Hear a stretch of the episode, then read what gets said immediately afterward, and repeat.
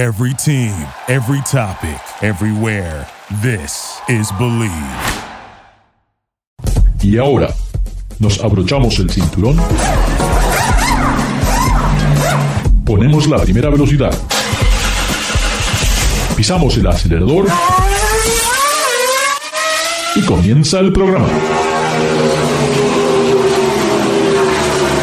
Ricardo, su servidor, estamos en Garage Latino. Recuerden que Garage Latino sale al aire por la cadena nacional Believe Network desde Los Ángeles, California, Centro de la Cultura Automotriz. Y si quieren bajar el podcast para escucharlo cuando ustedes tengan ganas, eh, pueden escucharnos en iHeartRadio. También el podcast se puede bajar a través de TuneIn, Stitcher, Google Podcast, iTunes, Luminary y Spotify.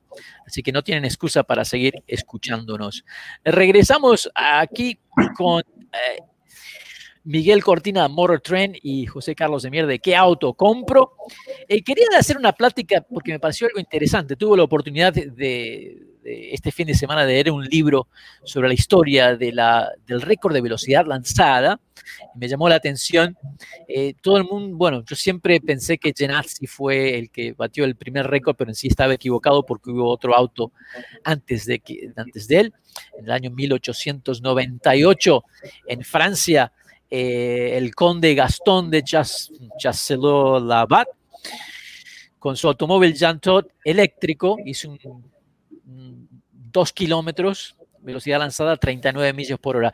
Y dos semanas después, en Bélgica, eh, Camille Genazzi dijo, no, yo puedo ir más rápido, creó su propio automóvil, también eléctrico, hizo 41 millas por hora. Y desde ese entonces, a través de los últimos 100 años, ha sido una carrera entre personajes y, marcas de la industria automotriz tratando de alcanzar esa velocidad máxima.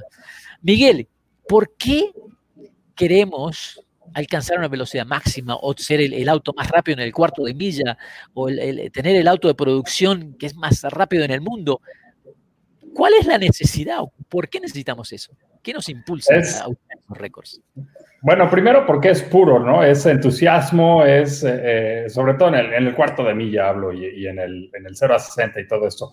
Eh, reproducción, ¿no? Algo que podamos nosotros eh, manejar al día con día, no, no estos récords que, que, baten el, el, sonido y la velocidad del sonido y todo eso, eso, eso no. Pero eh, algo que puede comprar uno en un distribuidor y divertirse, porque es eso, es diversión, es, es, entretenimiento, es pureza, es entusiasmo, es adrenalina y, y, creo que a los entusiastas de autos nos encanta todo eso, ¿no? Entonces es, es lo que nos divierte, entonces es, es lo que, por, lo que yo opino, es, es eso. el auto muy feliz, Ricardo, porque el otro día cayó en mis manos un, un estudio de IHS Market eh, hablando de cuál es la marca que más le gusta a, los eh, jóvenes urbanos. Eh, hablamos de generación Z y sorprendentemente está Dodge como la marca que más le gusta. Una marca que está haciendo del músculo, de la potencia, su razón de existir con sedanes, por cierto. Bueno, también, también le han puesto el motor del Hellcat a una, a, una SUV, a la Durango. Pero en realidad creo que, eso es inherente al, ser humano. Conseguimos movernos y movernos más rápido de lo que podemos movernos caminando o corriendo y siempre queremos ir más rápido. Yo creo que es increíble cuando estamos hablando de, automóviles que están llegando, que están sobrepasando las 200 millas por hora, automóviles de producción. Eh, y, también me llama la atención en, esa búsqueda, obviamente eh, el, ego, el, ego, interfiere, ¿no? De, tratar de, ver quién es más rápido. Y, las fábricas obviamente quieren aprovechar ese personaje, ese, ese cliente que tiene la disponibilidad del dinero y esa personalidad de tratar de mostrarle a todo el mundo de que él tiene algo que nadie más lo puede tener. El McLaren Senna, recuerdo cuando hizo las 208 millas por hora, bueno, era increíble, pero eso es como que en comparación ha quedado atrás cuando ahora estamos hablando del Bugatti Chiron, claro, 3 millones de dólares. Bueno, volvamos al, al, al, McLaren, al P1. Un millón de dólares nos da 217 millas por hora. O sea, un millón de dólares más, vamos a 3 millones eh, y podemos llegar a 261 millas por hora con un Bugatti Chiron. Y por otro millón de dólares más, ya con 4 millones, podemos tener la, Chiron uh, Super Sport que va a 304 millas por hora. Es una locura esto, ¿o no? ¿Qué opinan? Te tengo una noticia, no son caros, es que ganamos poco. Está claro. En, realidad no son tan caros. Mira, los autos más baratos, eh, el, auto más barato que puedes comprar, los caballos más baratos que puedes comprar, eh, los tienen Ford con diversas versiones del Mustang y Dodge con eh, Challenger y Charger, donde puedes, estás comprando el caballo más o menos a 100 dolarines y, bueno, pues eh, en realidad si quieres potencia no te tienes que ir a gastar 4 millones de dólares, sobre todo básicamente porque no los tenemos para gastárnoslos. Y, y creo que tú nos hacías una pregunta muy válida. vende uno de tus bitcoins y listo, ya es suficiente. Estoy en ello, estoy en ello. Lo que pasa es que no lo encuentro. Perdí la clave, perdí el código. creo, que, creo que me lo dejé allá en Chicago, en el auto show, con, Cortina, en la, nieve.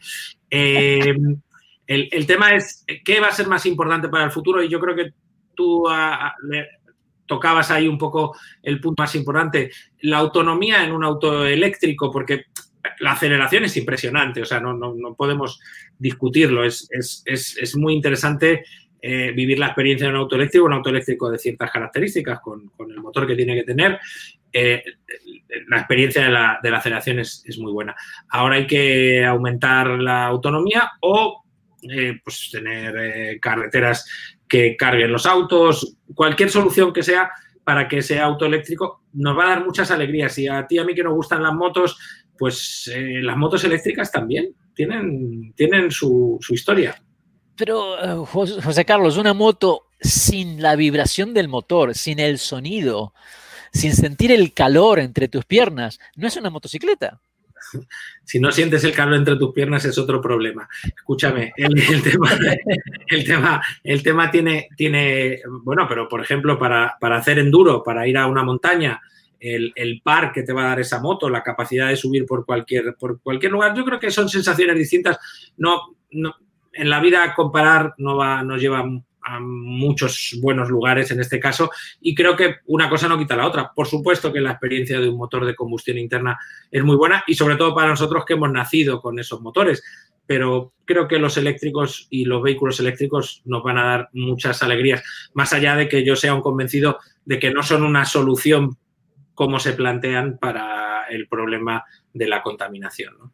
Ah, eso estoy de acuerdo contigo, José. Yo creo que eh, hay demasiados intereses creados, hay demasiada política involucrada y el elefante blanco que nadie menciona es realmente eh, cuál es el costo a nivel medio ambiente del generar electricidad. En este momento, eh, en menos del 2% de la electricidad limpia que se genera en el mundo. Eh, dependemos de, todavía de combustibles o de madera o de todo lo que es fósil para crear la electricidad. Entonces, y eso realmente no, no nadie quiere darnos cuáles son esos números. Ah, creo que tendríamos que interiorizarnos más con esos números que son difíciles de encontrar, pero los gobiernos ya están convencidos de que el auto eléctrico es la solución y hacia allá vamos no sé, yo creo que el hidrógeno me parece que tendría más futuro y realmente sería más fácil para hacer una infraestructura, eh, no tanto efecto al medio ambiente. Eh, creo que hay ciertas ventajas. Y además que pienso que si Toyota está desarrollando el camión que va a andar en la Luna con hidrógeno, si anda en la Luna, tiene que andar en el planeta Tierra. ¿Qué dices tú, Miguel? No, mira, creo que el, hidrógeno, como dices tú, tiene sus ventajas, sobre todo en la parte de carga, ¿no? Eh, eh, o recarga, más bien. Eh, creo que, bueno, pararte a, cargar hidrógeno lo puedes hacer en cinco minutos, te vas y te subes y otra vez, como cargar gasolina prácticamente. en cambio, para cargar una batería, hoy por hoy no tenemos una infraestructura que te cargue así de rápido, ¿no? que hacia allá vamos, que hacia allá son todos los los, donde, donde se están eh, enfocando las tecnologías hacia carga más rápida, sí, sin duda. Pero hoy por hoy no estamos ahí. y eso creo que es lo que está eh, frustrando un poco este crecimiento de, de, los autos eléctricos, sobre todo para la gente que vive en distancia, que tiene que hacer distancias largas o que quizá quiere salir eh, de fin de semana muy seguido y no tiene otro auto, ¿no? Eh, en fin, hay, hay diferentes casos, pero, pero creo que hoy la carga, el, cargar eléctricamente tu coche, eh, no es de una forma tan eficiente como lo es el, ir a cargar gasolina en, en, términos de tiempo o el ir a cargar hidrógeno. Eh, quiero dejar aquí algo en claro, José Carlos, eh, anotemos en un papelito, yo quiero ver qué va a hacer Miguel eh, próximamente entre 12 y 18 meses, cuando, como él está cerca del puerto, yo quiero ver qué va a pasar con la electricidad en su casa cuando conecten los 800 camiones a cargar en la misma noche. yo creo que medio South Bay va a quedar sin electricidad. Yo creo que estará, estará probando el, el auto de Toyota en la luna, el auto de hidrógeno. Porque es al, que le invitan a las mejores cosas. Lo invitarán a probar el auto de Toyota en la Luna. ¿Qué vamos a hacer? Pueden creer, amigos, que ya se nos acaba el programa. Es increíble, pero tenemos un after show, pero igual tengo que despedirme de ustedes eh, oficialmente. Así que recuerden, Garage Latino pueden eh, bajar el podcast a través de Luminary. Tengo aquí la lista. TuneIn, Stitcher, Google Podcast, iTunes, uh, iHeartRadio and Spotify.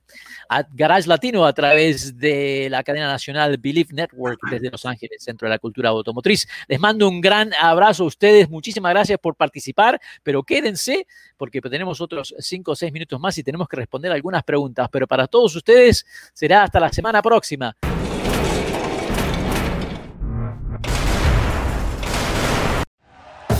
Thank you for listening to Believe. You can show support to your host by subscribing to the show and giving us a five star rating on your preferred platform. Check us out at Believe.com and search for B L E A V on YouTube.